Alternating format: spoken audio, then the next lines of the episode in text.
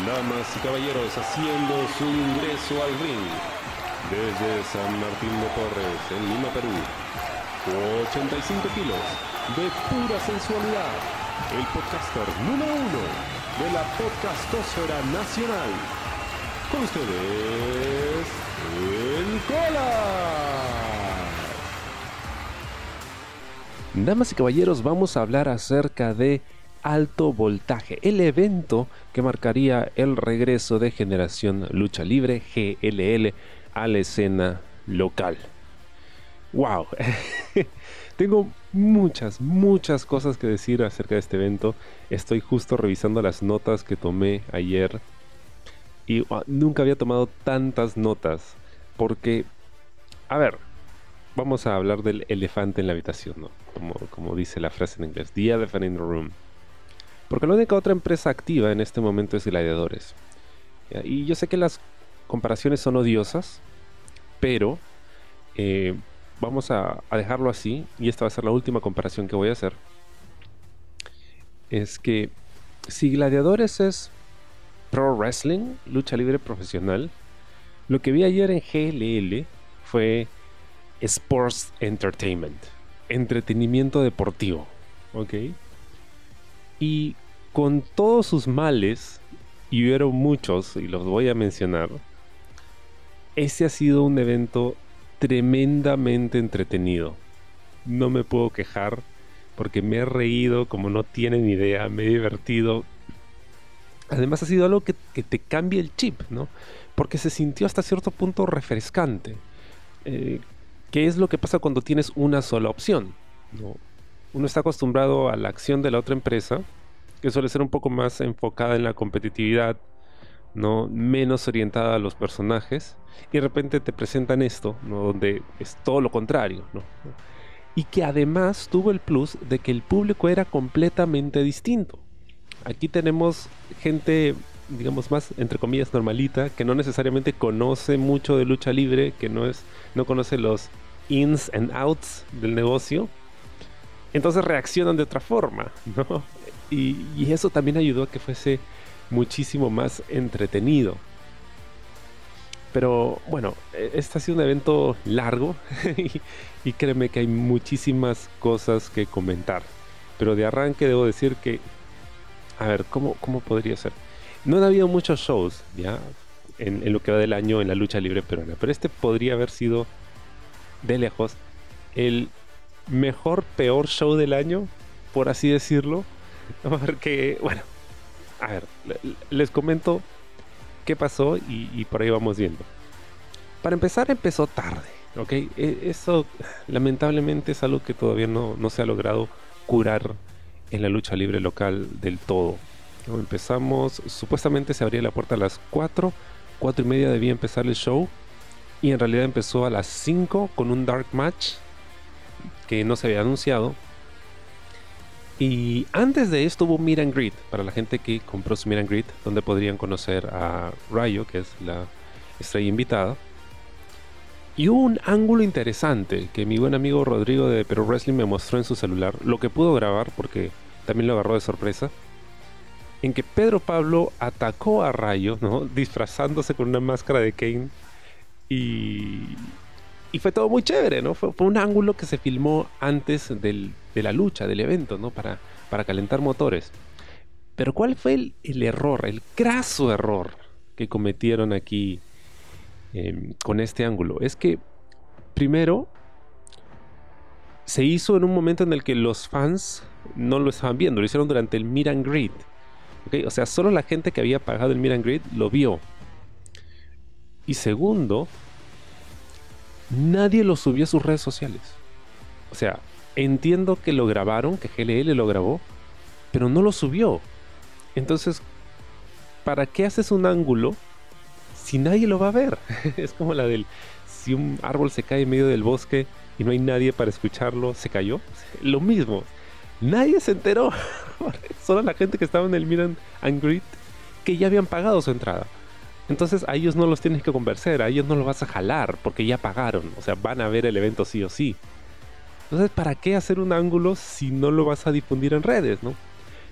Hubiera tenido más sentido que hicieran este ángulo en una conferencia de prensa, ¿no? Donde hay prensa, hay gente, y luego lo subas a tus redes para que la gente que todavía no se ha convencido de ir, se convenza y compre entrada y vaya. Pero aquí lo hicieron al revés y me pareció, creo que, algo que de verdad deberían cuidar mejor, ¿no? Porque por lo poco que pude ver, estuvo muy chévere la confrontación, pero pues, no me enteré. Me enteré cuando ya estaba ahí en el evento. Fallaron ahí. Luego viene el Dark Match. Y bueno, entiendo que los Dark Matches pues no se les da demasiada fanfarria porque se supone que son un sabroso entremés, algo que no cuenta como parte del show oficial. Pero yo me pongo en el lugar de la gente que estaba ahí, que, dicho sea de paso, se la gozó. De verdad, la gente que ha ido al evento ha hecho que valga la pena el pagar su entrada. La gente ha gritado, se ha reído y todo lo demás. O sea, la han vivido. Estuvo chévere. Pero en ese Dark Match, como no era una lucha oficial, no hubo ningún anuncio, no hubo ninguna presentación. Yo no sabía quiénes estaban peleando. O sea, no sabía quiénes eran, de dónde venían, cuáles eran sus historias. Supongo que lo hicieron para testear las aguas y ver qué tal les va frente a un público en vivo. Pero aún así creo que hubiera ayudado muchísimo saber quiénes eran. ¿no? Porque yo hasta el momento no sé quiénes son. Eh, sé que uno de ellos, el enmascarado, y el más bajito del grupo porque fue una triple amenaza, ojo. Se llamaba Supai. Pero eso yo lo supe hasta después del evento, cuando estaba conversando con mi buen amigo Lunatic de Lunatic Masks. Y me dice, ¿no? Yo le hice la máscara, por cierto le quedó muy bonita, muy bonita. Y se llama Supai. y ahí recién me enteré cómo se llamaba. Antes de eso no supe. Pero bueno, este es un dark match de chicos que están entrenando con GLL. Entonces, se entiende de que no sean, digamos, los mejores, ni los más curtidos, porque es probablemente su debut. Pero esta lucha tuvo muchos errores. Tres principalmente. El primero, como dije, es que nadie me los presentó, no sé quiénes son. ¿Ok? O sea, no, no sé qué cosa esperar, no sé qué está pasando. No sé si ya empezó el evento y, no había visto la cartelera y, de repente apareció esta lucha, o, si está fuera del evento, o, están empezando tarde, o están empezando temprano para lo que habían estimado. No sé, no sé qué está pasando. Además que el audio no era, no era muy bueno, se escuchaba muy bajito. Em, pero bueno, antes de entrar a los chicos, primer error, no me los presentaron, no sé quiénes son. El segundo error, la lucha fue demasiado larga, demasiado larga. Duró como 11, 12 minutos. Y sí se sintió que después de los primeros 5 era como que, brother, o sea, ya tienen que acabar. Nuevamente, esto lo digo yo porque yo ya he ido a muchos eventos y estoy un poco más metido en la lucha. Pero la gente común y corriente se lo estaban gozando. eso es lo divertido, ¿no? De poder ver diferentes tipos de públicos, porque en otras empresas tú ves gente que está más metida, que conoce más, que es, muy fiel, entonces siempre está ahí, sabe qué cosa esperar, pero aquí es gente que probablemente nunca había ido a un evento de lucha. Es más, al lado tenía un pata con el que hablamos un toque más adelante, me decía que ese era probablemente su primer evento de lucha en vivo, nunca había visto uno, entonces era interesante ver cómo reaccionaba él a lo que estaba pasando en el ring. Entonces, eh, segundo error, muy larga. Tercer error, trataron de meter todas las movidas que se sabían. han tratado de hacer todo, todo, todo. Generalmente las, las Dark Matches son luchas bastante cortas, que sirven para poder, digamos, ver cómo, cómo le va este talento con el público. Y no necesitas hacer cosas demasiado impresionantes, ¿no? Porque es una lucha para el público, nada más. Eh, y se supone que si estos eran chicos que recién se estaban graduando, creo que hubiera sido mucho más efectivo em, hacer algo más corto, más conciso, ¿no? Cosas básicas y ver cómo se manejaban ellos con esas cosas básicas y cómo podían ponerse over, ¿no? ganarse a la gente. De hecho, este chico, eh, Supai, lo hizo bastante bien. La gente se metió en el personaje, pero, pero era muy raro porque no, no lo entendía hasta que me enteré del nombre mucho después, yo no sabía que estaba viendo. Solo vi que de repente aparecía humo en el escenario y este chico aparecía eh, arrastrándose por el piso gritando mana, y era lo único que sabía decir. ¿no? Y, se arrastraba por el piso hasta llegar al ring, ¿no? no sé qué, qué, se supone que es una serpiente, no lo sé, es todo muy confuso. Entonces, esta confusión, no sé, lo hizo sentirse mucho más circense y, creo que la gente lo tomó así, ¿no? O sea, a fin de cuentas es entretenimiento. Pero bueno, esta lucha la gana eh, su país, si no me equivoco. Pero sí, eh, muy larga. Metieron demasiadas cosas. Y había un chico ahí, que por cierto parecía que estaba vestido como para ir a comprar el pan. Que la verdad eh, creo que estaba de más. No estaba listo para nada. Em, e hizo que la lucha, o sea, se digamos, se hiciese más pesada de ver en términos de lucha, ¿no? Creo que no, no funcionó, no fue una lucha muy buena, pero entiendo que es pues como una lucha de, de mentiritas, ¿no? Es, de ensayo, estamos de, suposición, y está. Ah, y hay otro detalle en esta lucha, es que, o sea, tanto ha sido su afán de meterle todo lo que podían, todo lo que habían aprendido, que hicieron hasta un superplex con bombazo, eh, golpearon al árbitro en la lucha. o sea, han tratado de meter todos los gimmicks, todo, todo, todo lo que han hecho. Eh, fue una lucha bastante eh, errática, bastante errática, pero bueno, la gente se la gozó, o sea, ¿qué puedo decir? Pero bueno, con todo, Supai supo ganarse a la gente y por ahí un prospecto interesante. El otro competidor que estaba usando un singlet que tenía un diseño nada estético, pero que creo que, hizo una chamba interesante y que sería bueno trabajar, trabajar con él porque hay potencial. Y luego ya empieza el evento. Ojo, algo que sí tengo que anotar es que fue bastante gente. ¿Ok? Estamos hablando de, no sé. Eh, esto se realizó en, en, la Casa de la Cultura de San Miguel, entonces eh, una de las eh, graderías estaba llena y había público también cerca del ring. Entonces, podríamos decir que sí, fue un éxito, fue bastante gente. ¿Cuántas de estas personas fueron invitadas? Porque sí se escuchaba que había muchos familiares, muchos amigos, y eso se nota desde el Dark Match. No lo sé, pero ojalá hayan podido esto recuperar su inversión. Bueno, ahora sí empieza el evento. Obviamente son más de las 5. Empezamos el evento con eh, Charlie, el jefe de GLL. Se sube al ring, da la bienvenida. Empezamos con el himno nacional que se me hizo bastante extraño porque no estábamos en fiestas patrias. Así que se me, no sé, se me hizo random. Pero bueno, se sentía como en, el supertazón, ¿no? Cuando todos cantan el himno antes de, de la final. Y empieza el evento con eh, Veneno y Seven. ¿Ok? Se agradece que aparezca la plaga abriendo el show porque acabas de ver estos chicos que están con su ropa así, lo que pudieron conseguir. Y de repente entra Veneno, ¿no? Con todo su outfit y demás, que sí luce como un luchador. Entonces, es que cuando estás en el público con algo que ya conoces y hay gente a tu alrededor que no, tú esperas que vean lo chévere que es esto que tanto te gusta, ¿no? Entonces esperas que vean a buenos exponentes, buenas luchas, buenas historias, buenos personajes, como para que se peguen también. Y se agradeció. entra Veneno cortando una promo, siempre se agradecen sus promos, es, es bueno en ello. Y habla acerca de, pues, cómo intentaba recobrar la gloria que había tenido antes en, en GLL, habla de los dos años que han pasado y demás como para poner a la gente así al tanto de lo que había estado pasando en todo este tiempo. Y de repente hacen su ingreso, o interrumpen, mejor dicho, la promo de Veneno. Eh, Prince Diego y Godfrey, ¿no? Alex Godfrey. Ah, ya, eh, más adelante voy a hablar acerca de la lucha que tienen estos dos. Pero eh, debo decir que el personaje de Alex Godfrey es es realmente extraño, ¿ya? Porque aquí hizo una promo muy, muy de heel, ¿ah? o sea, menospreciando bastante a la competencia.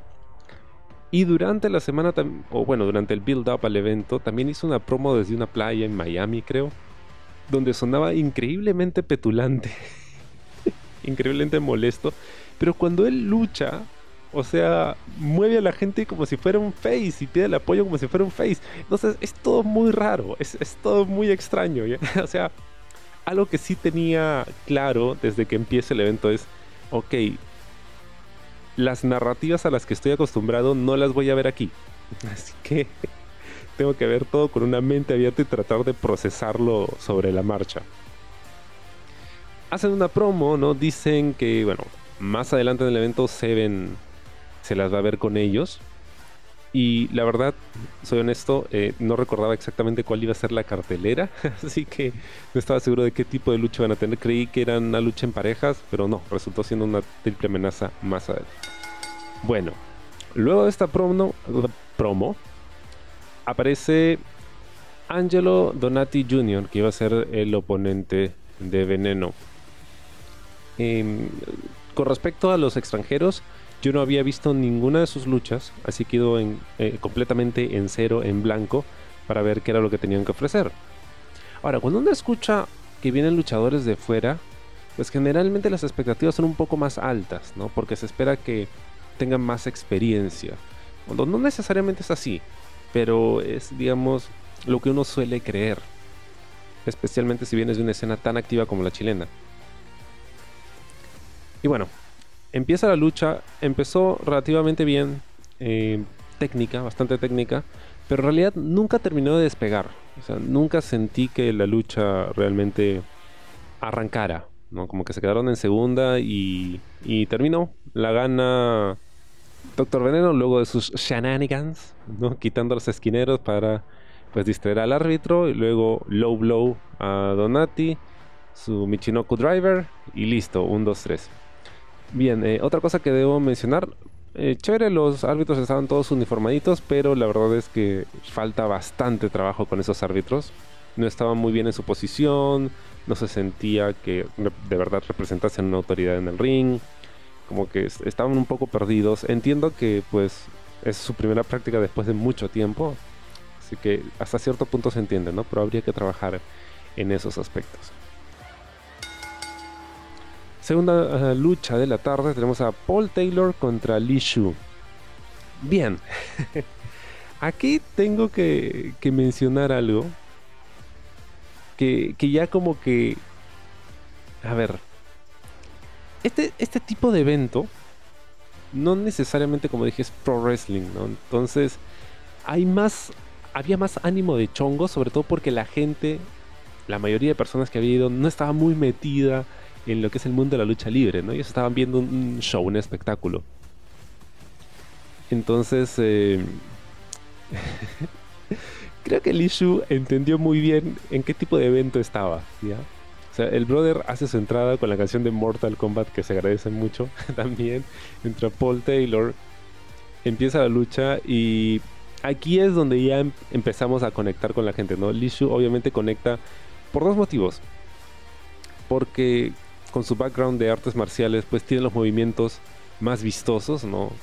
Suplexes, belly to belly, eh, las patadas y todo lo demás, patadas voladoras, todo muy chévere, muy vistoso. Entonces la gente como que, oh, ya, ahora sí empiezan a ver lo que se supone es la lucha libre, ¿no? Las llaves, ¿no? Y las patadas y los saltos y todo lo demás pero también porque empezó a responderle al público, ¿no? Cuando el público se reía de algo por ejemplo, le decía al árbitro que cuente, ¿no? Él inmediatamente le respondía, le decía, sí, pues que cuente más rápido. O sea, como que entró en el chongo, entró en el chongo, que no necesariamente es algo bueno, pero con este tipo de público sí funciona.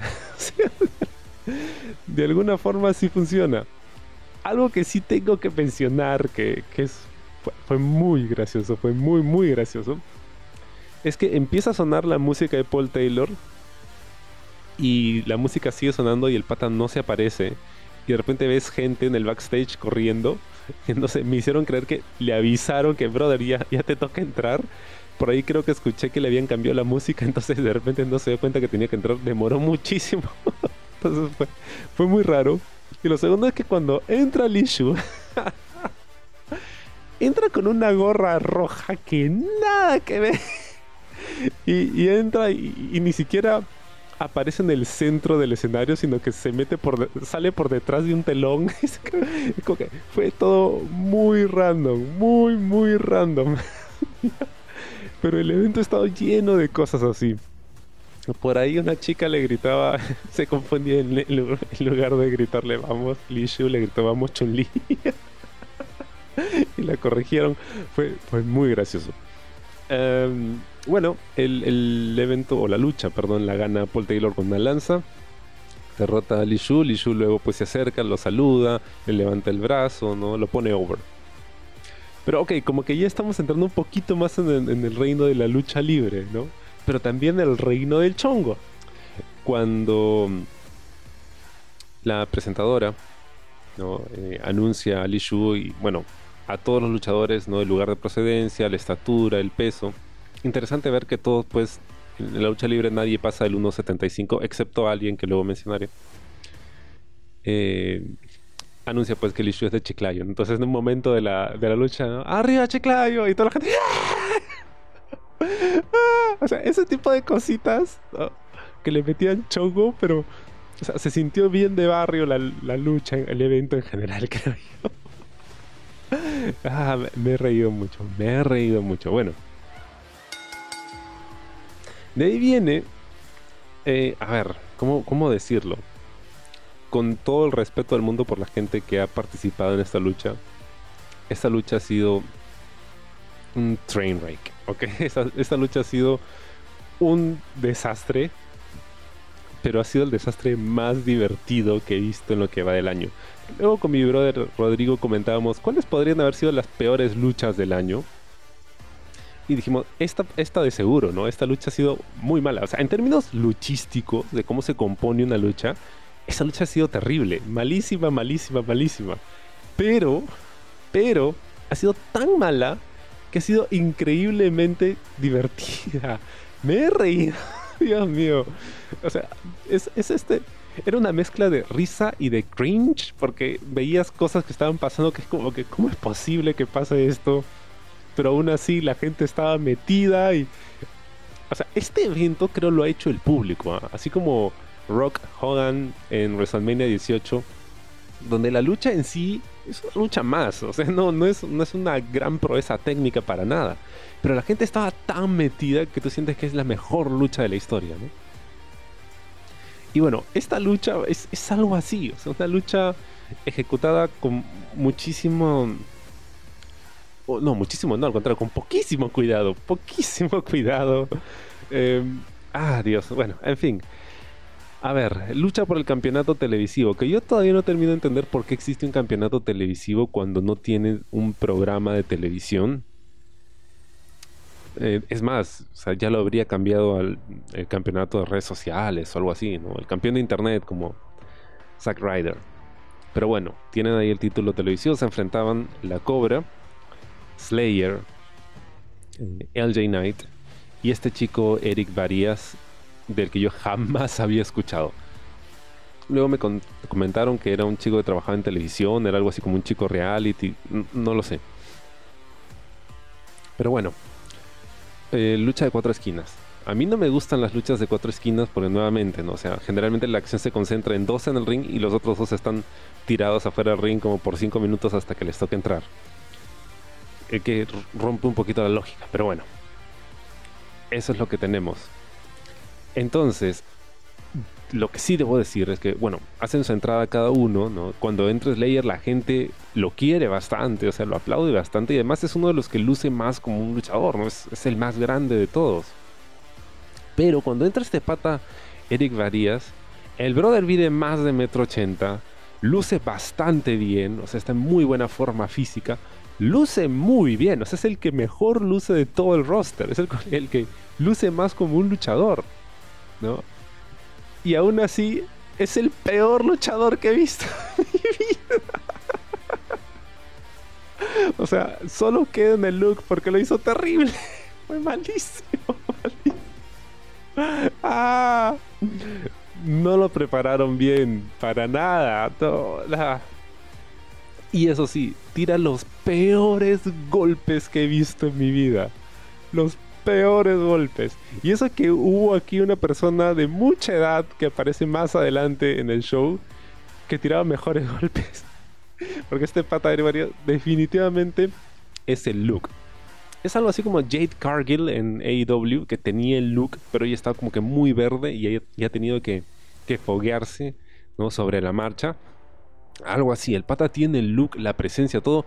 Y tiene el micro también, ¿ah? o sea, sabe hablar con un micrófono, sabe dirigirse a la gente, todo bien, pero en términos de lucha es un cero a la izquierda. Ah, shout out a mi brother Cero que también estaba ahí en el evento. Ya, eh, malísimo.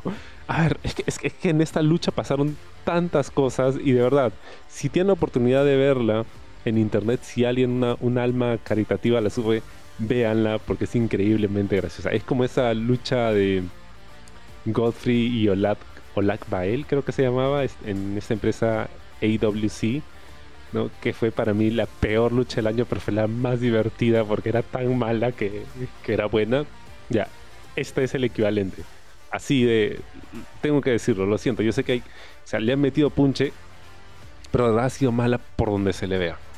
A ver, algunos highlights nada más, ya, para que por favor la vean.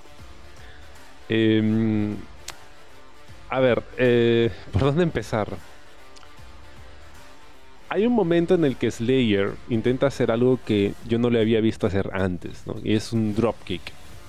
El problema es que como él es bastante agarrado, o sea, es el que más, más pesa ahí, o sea, intenta aplicarle un dropkick a la cobra y salta pero como es tan pesado, no se puede elevar y a las justas puede, o sea, lanzar la patada a la altura de la rodilla de Cobra, ¿no? Entonces se vio terrible ese dropkick. O sea, se saludó el, el intento, pero se vio muy mal.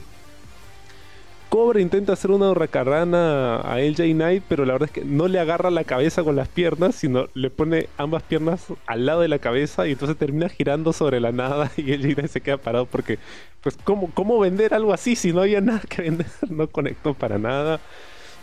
Eh, luego Cobra esto, intenta hacer una especie de Canadian Destroyer, pero en realidad no, no chapó bien. Creo que fue a LJ al que intentó aplicárselo, entonces no chapó al final terminó cayendo sobre su espalda. Fue, fue todo terrible. Y este chico Eric Varías, que nuevamente lucía muy bien, pero sus golpes eran la cosa más horrible del mundo. Se veía pésimo, pésimo. O sea, estaba golpeando al aire y, se veían tan suavecitos. Ah, Dios. Ah, era tan malo, tan malo. Eh, luego, eh, en un momento eh, Slayer le aplica una lanza a este chico Eric Varías, pero como que no se acomodó bien, así que eh, Slayer termina metiéndole un cabezazo en el estómago. Brother, se vio brutal. Fue terrible. Y hay un momento que sí se me hizo genial. Genial, genial, genial. Slayer cobra y el J terminan fuera del ring. Entonces Eric Varías hace el taunt de que va a subirse al esquinero y se va a lanzar en plancha hacia afuera del ring, ¿no? Y se sube una esquina y la gente, o sea, los oponentes lo ven y se abren, no se van caminando tranquilos hasta la otra esquina. corre hacia la otra esquina, se sube, se va a tirar y los otros también se vuelven a abrir. Nadie quería. que obviamente se entiende, entiendo es un chiste, ¿no? Pero es que es así de lógico. O sea, si tú ves que el otro huevón se está subiendo a la esquina para tirársete encima, lo único que tienes que hacer es caminar hacia un costado y ya está. lo evitas, ¿no? En lugar de quedarte ahí parado esperando a que subas, se acomode, se aviente. O sea, dentro de dentro del del digamos de este huracán de errores que pudo ser esta lucha, este momento de genialidad para mí era como la cerecita en el pastel. Increíblemente gracioso. Increíblemente gracioso. Ah, alguien tenía que decirle a este pata, no sé si era su gimmick, pero alguien tenía que decirle a este pata, súbete el pantalón porque se ve en la parte de atrás la etiqueta de los Calvin Klein. la etiqueta del box. ¡Ah! Dios mío. Eh, otra cosa que tengo que, mencionar, perdón, es que cuando Slayer y Cobra iban a romper el pin, O sea, cuando alguien más estaba cubriendo a otro oponente y ellos iban a interrumpir la cuenta de tres, había cero urgencia. O sea, se notaba que estaban o cansados o que, ¿sabes? I can't be bothered, ¿no? O sea, caminaban con una paciencia y tiraron una patadita como, Orange casi, así, o sea, con, toda, con todo el desgano del mundo, como que, eh. Ah, un train wreck. Al final esta lucha la gana eh, Eric Farías, ni siquiera me acuerdo cómo la gana. ¿Y qué importa cómo la ganó? La cosa es que la ganó. Y nuevamente, debo decir, el título se le veía muy bien. O sea, el pata tenía el look, hizo la promo y todo muy chévere. Pero luchando era un desastre, mío. Era tan malo, tan malo. Y la gente estaba metida más con, con Slayer. Creo que querían que Slayer ganase. Tenía su gente. ¿eh? Pero bueno. Eh, al final AJ Knight toma el micrófono, reta a Eric Varías, imagino, para una próxima lucha por ese campeonato. Y Eric eh, anuncia que va a tener un cambio de nombre, pero dice que vamos a tener que esperar hasta el próximo evento para saber qué nombre va a usar en adelante. Ahora, si se trata de lucha libre como tal, las tres luchas que siguen son creo que las mejores exponentes de todo el evento. Ah, eso sí, luego de una larga, larga espera, ¿no? Nuevamente volvemos a esos intervalos de 15 minutos que en realidad son como 40 minutos. Y se hizo eterno, o sea, me sirvió porque estaba conversando con mi brother Cero, estaba por ahí con Rodrigo, con Fernando, todo, poniéndonos al día, ¿no? En los chismes. Eh, me puse a conversar con el pata de al lado, ¿no? Él me decía si, me preguntaba si había otras empresas, le decía, sí, bueno, esta es, esta es una de las dos que están activas, ¿no? Este tiene un estilo más de entretenimiento, el otro tiene un estilo un poco más competitivo. Y así. Y, me pregunta, ¿siempre se demoran así? Yo le digo, GLL sí, sí, se demoran así. Em, que la verdad es que no es chévere, no es agradable y para la gente que ya estamos acostumbrados a que se haga todo puntual, o sea, tienen que ajustar eso sí o sí. Y esos intervalos eternos de 40 minutos baja mucho el hype y ahora terminan por, por aburrir y a veces pues uno como que se indigna un poco porque el pata me decía, ¿y cuánto va a durar este evento? Y yo le digo, brother, o sea, han empezado a las 5, ¿qué te puedo decir? Pero luego, luego de este break interminable, tenemos la lucha entre Franco Azurín y Black Avalon, que venía con eh, Miguel como manager. Esta lucha, ay Dios mío. Ah, nuevamente, Sports Entertainment. Porque primero entra este pata Miguel. Y déjame decirles, el pata es, es un capo. Es un capo con el micrófono. Es un hit magnet. Trabajó muy bien a la audiencia. La gente le gritaba fuera mierda, a pesar de que había niños. Igual, eh, el pata hizo una gran chamba. Gran, gran chamba. Él creo que fue uno de los highlights del evento. Que no hubieron demasiados, eh, pero fue uno de los highlights. Hace su ingreso Black Avalon nuevamente. No conozco nada del, personaje, no he visto sus luchas, así que voy en cero. Y luego entra mi brother Franco Azurín.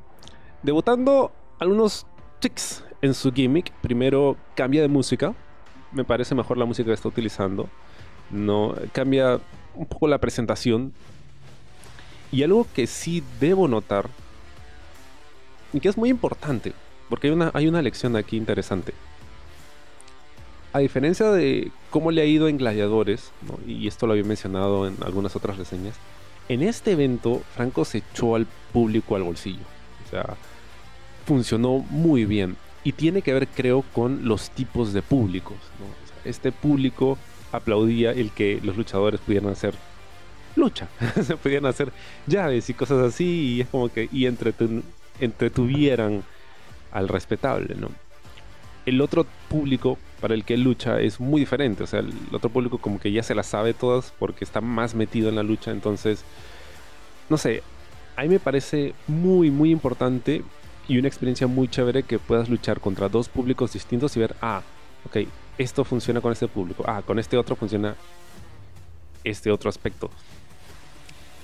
Y esto es lo que antes se hacía ¿no? en, los en la época de los territorios en, Estados Unidos y en cualquier parte del mundo, cuando los luchadores podrían ir de un territorio a otro e ir puliendo sus personajes, sus gimmicks, viendo cómo reacciona la gente a, una cosa y a la otra, ¿no? Porque cuando estás siempre frente al mismo público, em, no hay reto, no hay aprendizaje necesariamente, o sea, te, encasillas un poco. Pero cuando sales de eso y te atreves a luchar para gente completamente distinta, dices, ah, ok, lo que yo hacía antes no funciona, entonces algo tengo que ajustar aquí y ver cómo conecto con la gente, ¿no? Y es chévere ver ese contraste, ¿no? Y bueno, vamos a meterle Sports Entertainment porque la anunciadora pues presenta a los luchadores y anuncia que la anunciadora anuncia obviamente claro perdón me he dormido anuncia, que eh, si Black Avalon va a tener a Miguel en su esquina Franco Azorín va a tener en su esquina a nada más y nada menos que a Charlie el gerente de GLL. De pronto volvimos a WrestleMania 23, la batalla de los millonarios, donde Umaga tenía a Vince McMahon en su esquina y Bobby Lashley tenía a Donald Trump. Ahora, en esta batalla de los millonarios, entre comillas, ¿quién era McMahon y quién era Trump? Veto a saber. Pero Dios mío. Esta lucha, nuevamente, fue muy entretenida. Precisamente por, los shenanigans, ¿no? Por los shenanigans. Porque luchísticamente, claro, hasta el momento era la mejor lucha del evento. Porque, bueno, o sea, tampoco es que tuviéramos mucho con qué compararlo, ¿no? Pero técnicamente los, chicos estaban bien, ¿no? Estaban haciendo una buena lucha hasta que en un momento em, Black Avalon aplica un, suplex a, a Franco creo que era un, belly to belly, si no me equivoco. Y Franco cae, pero no de espalda, sino cae sobre su codo, sobre su brazo derecho, si no me equivoco. Y como que, ¡ay! ¡ay, ay, ay, ay! Dio un poquito de miedo, dio un poquito de miedo. Pero bueno, ¿qué pasa con esta lucha? Y, no pude siquiera esto tomar notas porque estaba tan distraído con la lucha, tan, tan entretenido. Eh, obviamente, ¿no? Miguel tratando de intervenir en la lucha, ¿no? De de, distraer al árbitro y todo lo demás. Y en algún momento incluso ataca a, Charlie, ¿no? Y Charlie se quita el saco. Le va a buscar broca. Brother, brother, that was so fucking entertaining. Fue realmente muy, muy entretenido. Eh, hay un momento en el que Black Avalon aplica, hace un moonsault desde la tercera cuerda Franco va a aplicar el super kick. No se vio que conectó, creo que estaba muy lejos. Así que con que, ¡ay! Peruano, igual lo vendieron, todo chévere. Luego le aplica un super kick también a Miguel que estaba trepándose en el ring para intervenir. También como que, eh, no conectó mucho, pero bueno, no importa, lo vendieron. Ok, seguimos con la lucha. Eh, lamentablemente, sobre el final de la lucha, con lo bien que iba, eh, hay un botch, no sé exactamente qué cosa pasó si hubo un problema de comunicación ahí. Black Avalon estaba sobre la luna. Franco sube a la tercera cuerda. Creo que va a aplicar una plancha. O no sé si es una plancha, es un moonsault. No, moonsault no. Era una plancha o un, un roll. No, estoy seguro qué cosa. O un swantom. Ahí está. No sé exactamente qué cosa iba a aplicar. La cosa es que salta como para plancha. Pero eh, cae parado. Y luego como que, bueno, eh, salta encima de Avalon. Le aplica una planchita nomás parado y está cubre 1, 2, 3. No sé si Avalon tenía que bloquearlo para que no se, se diese lo de la plancha o el espacio era muy corto y por eso al final Franco se arrepintió y no saltó como debía. No lo sé. Se vio raro, pero bueno, la lucha termina ahí. ¿no? Eh, aún así, con, con todo y el botch del final, fue una lucha muy entretenida si bien la acción del ring estaba bien, o sea, creo que el show se lo robó definitivamente Miguel, ¿no? Porque el pata muy capo, o sea, muy, muy capo, de verdad, eh, lo saludo bastante. Y, fue muy entretenido. El tema de Charlie y todo esto. ah. Yo estoy seguro que no estoy haciendo un buen trabajo describiéndolo porque es algo que tendrías que haber visto. Tendrías que haber estado ahí para gozártelo de verdad. Pero si, si mi opinión vale de algo, créeme que fue muy, muy divertido. ¿Ok? muy divertido.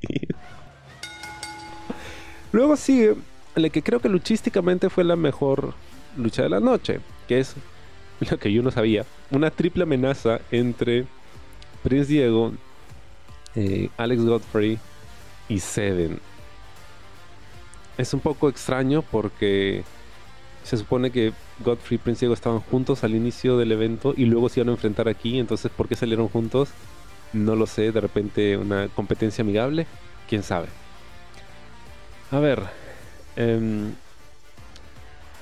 hacen su entrada en Diego, en Godfrey. Nuevamente, Godfrey me tiene confuso porque su promo se sentía tan heel, ¿no? Y luego esto. Entra así como que saludando a la gente, ¿no? Y toda la nota. Eh, eh, o sea, parece como que el pata se hypeara o se metiera algo antes de la lucha porque sale así como que súper hype. Y bueno, hace su ingreso el demonio Seven, ¿no? Nuevamente otro que sí luce como luchador con su máscara y toda la nota. Nuevamente volvemos a la máscara de Ivan Goose, que no es mi favorita, pero bueno, el pata lucha bien, ¿qué puedo decir? Los presentan, ¿no? Y cuando presentan a Goffrey como de la planicie, es como que, o sea, nuevamente, es, es, raro, ¿no? Porque supuestamente es como que el bro, el pata chévere y pituco, que hace unas promos donde entierra a todo el mundo, pero luego está como que con la gente como que vamos, yeah, pidiendo aplausos y todas las notas y la gente lo sigue, es, como que, es raro, es muy raro todo. Pero bueno, una buena lucha, buena lucha entretenida. Nunca había visto a este chico, Prince Diego, y realmente me sorprendió. El pata luce muy bien, trabaja bastante bien, eh, no lo he escuchado hablar. Creo que algo hizo en la promo al inicio del evento. No estaba mal. Que por cierto tenía puesto un polo del Mulet Club. Saludo para mi brother Juan. Esto, muy chévere detalle. Pero, no sé, o sea, a pesar de, que esta lucha en términos luchísticos fue la mejor, no estuvo exenta de, boches y de momentos increíblemente graciosos, ¿no? Porque si bien, o sea, no voy a comentar la lucha en sí, porque créanme, fue una buena lucha. Idas y venidas, cosas que sí tengo que saludar. El super selling de, de Godfrey, o sea, le aplicaba una llave y el pata terminaba colgado en las cuerdas, así como si, como si fuera un muñeco de trapo. Eh, era muy divertido de ver. Pero luego le aplicaban llaves y el pata como que reaccionaba al toque y aplicaba la contra. O sea, es, un poco irregular. Luego hay un momento en que Seven sale disparado del ring y cae. Y, no sé si la gente se dio cuenta porque la acción seguía en el ring. Pero hizo la del Chapulín Colorado. Porque eh, el problema es que cayó en una posición incómoda. O sea, cayó como en cuclillas, como de puntitas sobre, sobre las puntas de sus pies. Pero en lugar de caer así sobre las puntas de sus pies y luego tirarse hacia un costado y terminar de caer sobre el piso, cae sobre las puntas de sus pies, pega un brinquito como el chapulín colorado, como diciendo y, y cae nuevamente. Se vio muy, muy gracioso. Y hay un momento Hay un momento en el que Godfrey, eh, Diego y, y Zen están fuera del ring. Godfrey, desde el apron del ring, desde el borde, se lanza en un cannonball, cae y se le baja el lompa. se quedó con los boxes al aire. Y el huevón, lejos de paltearse, se sube el pantalón y empieza a correr y a saltar y choca así los talones en el aire como que ¡Uy! ¡Vamos, gente! Y carga un niño que estaba por ahí. ¡Dios mío!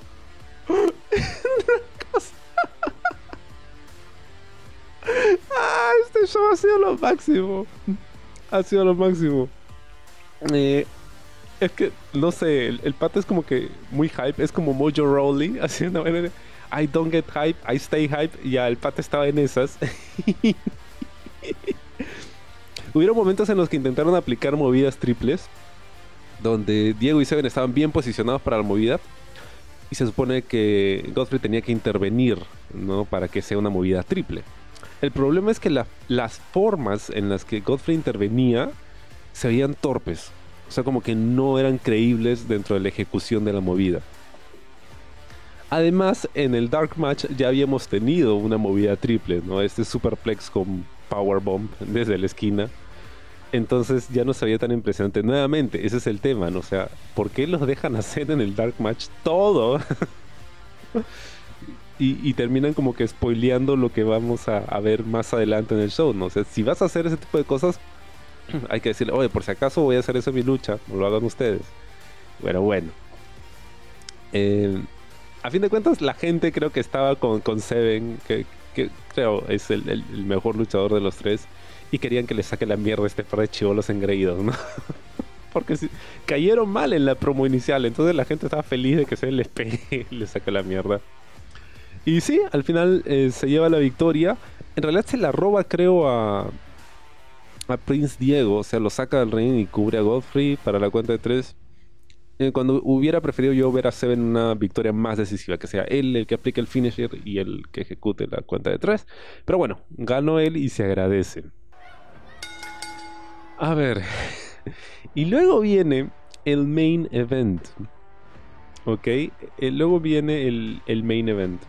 Que es entre Pedro Pablo y Rayo. Ok. Pedro Pablo. Este pata del que nunca había visto ninguna lucha. Creo que vi un finisher suyo, creo que usa un especial rock bottom como finisher y es todo lo que sé.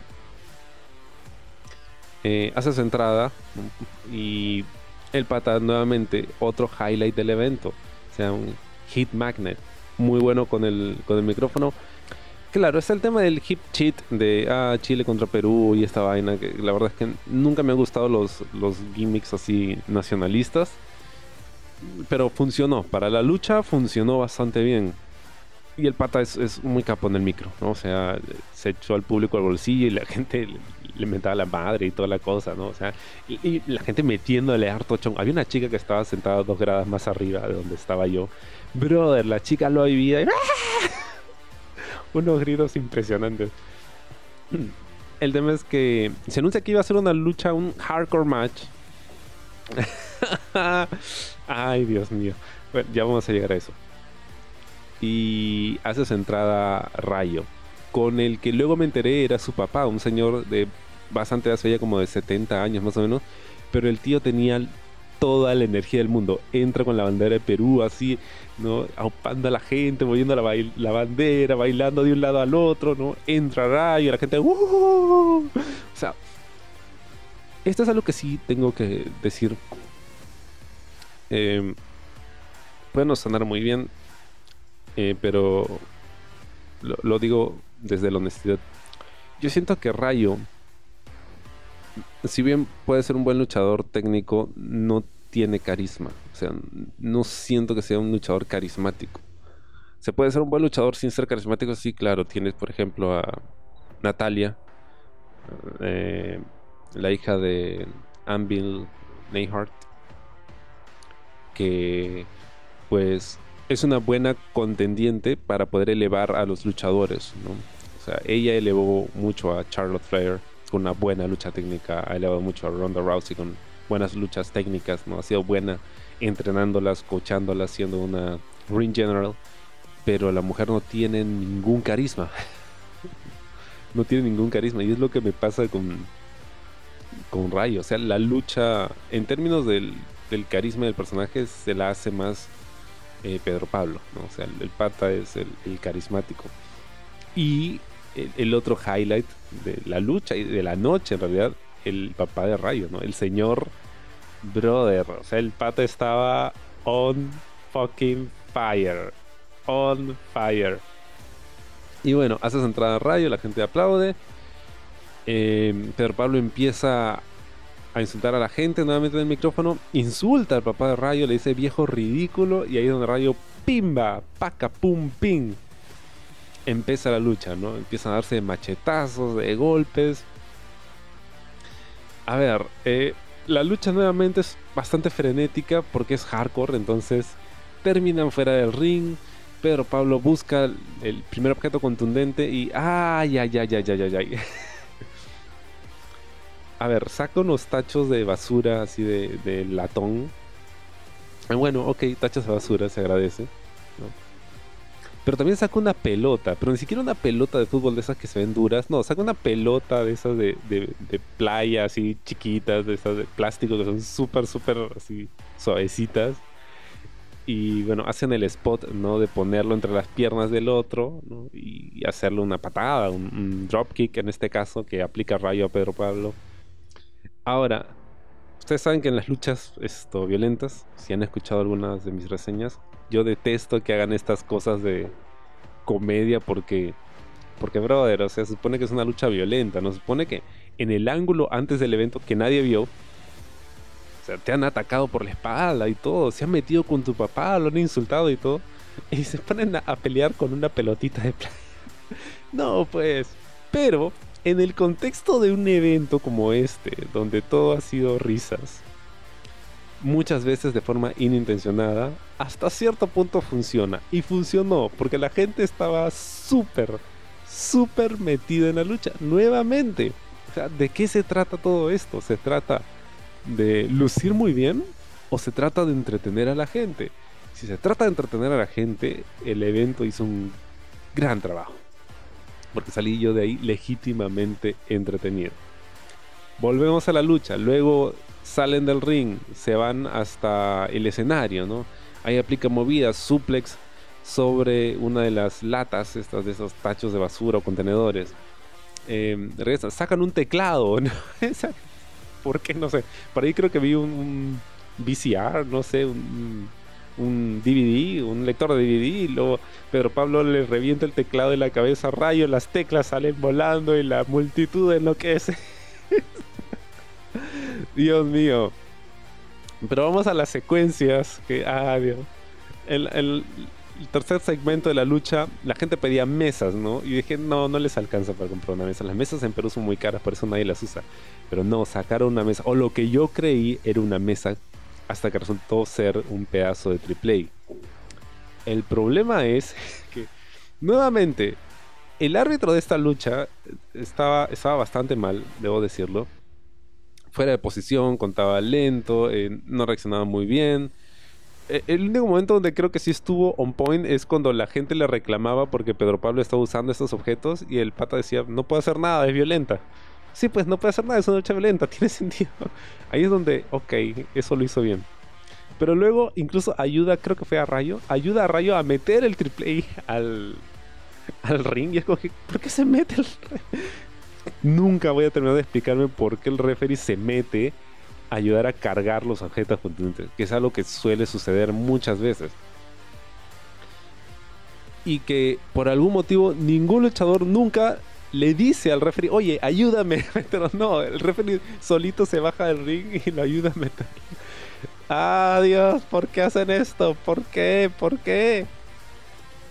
El tema es que, ok, colocan el triple y no sobre el esquinero. Y ay Dios, o sea, a ver si lo rompen, ¿no? Pedro Pablo carga rayos sobre sus hombros, corre para romperlo, lanza y no, no se rompe el triple. Y en algún lugar del mundo se escucha I am the table. Nuevamente, Rayo intenta romper a Pedro Pablo, no se rompe. Ah, Nuevamente intentan romperla y no se rompe, Dios, no se rompe esta vaina. Eran tres intentos, tres de romperla y la vaina seguía rebotando en las cuerdas y no se rompía el pinche triple. ¿Por qué? ¿Por qué? Siempre pasa lo mismo. Por eso nadie intenta usar mesas o triples. Y bueno, fuera de esto, eh, la lucha o sea, como lucha ha sido increíblemente entretenida nuevamente. La gente estaba súper metida, apoyando a Rayo. Pero para mí lo mejor, o sea, el mejor momento de toda la noche y de la lucha, eh, cuando Pedro Pablo baja del ring y amenaza al padre de, Rayo. Lo amenaza, lo maltrata, lo empuja, le quita la silla, golpea a su hijo con la silla en el ring y el señor a lo Ric Flair, ¿no? Se quita el saco, ¿no? Como que... Uh, uh, uh, no. Entra en el ring, ¿no? A, tratar de, de, defender a su hijo y Pedro Pablo lo golpea y el señor vende la movida y la vende muy bien. oh my god. Vende mejor que el referee este pata. Ah, es lo máximo el señor. Y luego, obviamente, Rayo, pues, enardecido, va tras de Pedro Pablo, lo golpea. Pedro Pablo sorprende, carga Rayo sobre sus hombros y de repente el señor reacciona y ¡Pau! Low blow, golpe bajo a Pedro Pablo. Rayo aprovecha la oportunidad, aplica su finisher que es una especie de running knee. Noquea a Pedro Pablo, lo cubre. 1, 2, 3. Rayo gana la lucha y la gente se vuelve loca. Dios mío. no sé cómo expresarlo. Esto ha sido. Esto ha sido. Ha sido increíble, ¿no? Ha sido increíblemente divertido. Solo faltaba que saliera Charlie a decir: ¿Are you not sports entertained? Porque. Ah. Y es más, el finisher de, de Rayo fue tan contundente que inmediatamente después, esto, Pedro Pablo, o sea, cuando termina de reaccionar, se volvió un face completamente, agradece a la gente, se disculpa con el país, se disculpa con Rayo, con su papá, con todos, se abrazan y es como ver ¿qué pasó? el finisher más efectivo del mundo, ¿no?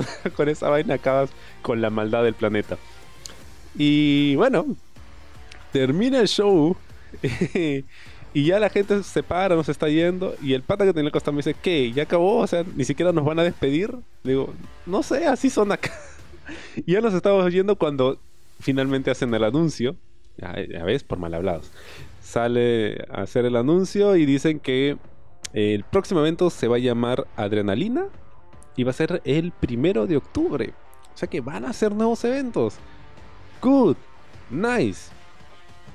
Esto, chévere, chévere tener alternativas. Chévere tener alternativas. Esto. Em, pueden encontrar el video de la mesa en la página de Perú Wrestling. es divertidísima esta vaina. Em, y a ver, balance general, ¿no? como les comentaba a mis patas. Se necesita hasta cierto punto este tipo de, espectáculos porque son un divertimento, son increíblemente divertidos. O sea, la lucha es divertida. La lucha es apasionante cuando se la toma en serio, pero también puede ser muy divertida. ¿no? Y no sé, con o sin intención, eh, GLL hizo un evento increíblemente divertido. Puede ser que por las razones equivocadas, pero fue muy entretenido. Eso no se lo va a quitar nadie. El reto es que para el próximo evento no van a contar con, digamos, los highlights de, la noche, que fueron en este caso Miguel acompañando a Black Avalon y Pedro Pablo, que hizo un, gran trabajo como, como. Eh, imagino que, o sea, no, no, sé, ojalá hayan podido recuperar su inversión trayendo a los extranjeros y todo lo, demás, todo lo que han puesto en este evento. Pero eh, no sé si van a poder mantener este momentum sin la ayuda de las que fueron las mejores partes del show. Porque, digamos, los que mejor lucieron fueron los extranjeros, que están como que en el circuito, tienen la experiencia y todo, y los luchadores que se han mantenido activos fuera de GLL, ¿no? porque están como que tienen mejor ritmo y todo lo demás, mejor preparación. Pero el talento así in-house de GLL, como que falta ahí chambear. Entonces, no sé, vamos a ver, pero siempre se agradece que hayan alternativas, ¿no? Y que la gente pueda entretenerse. Nuevamente, este ha sido un público diferente. Eran más familias, más amigos de los luchadores, gente random, gente que no había visto lucha antes, ¿no? Y querían ver un espectáculo.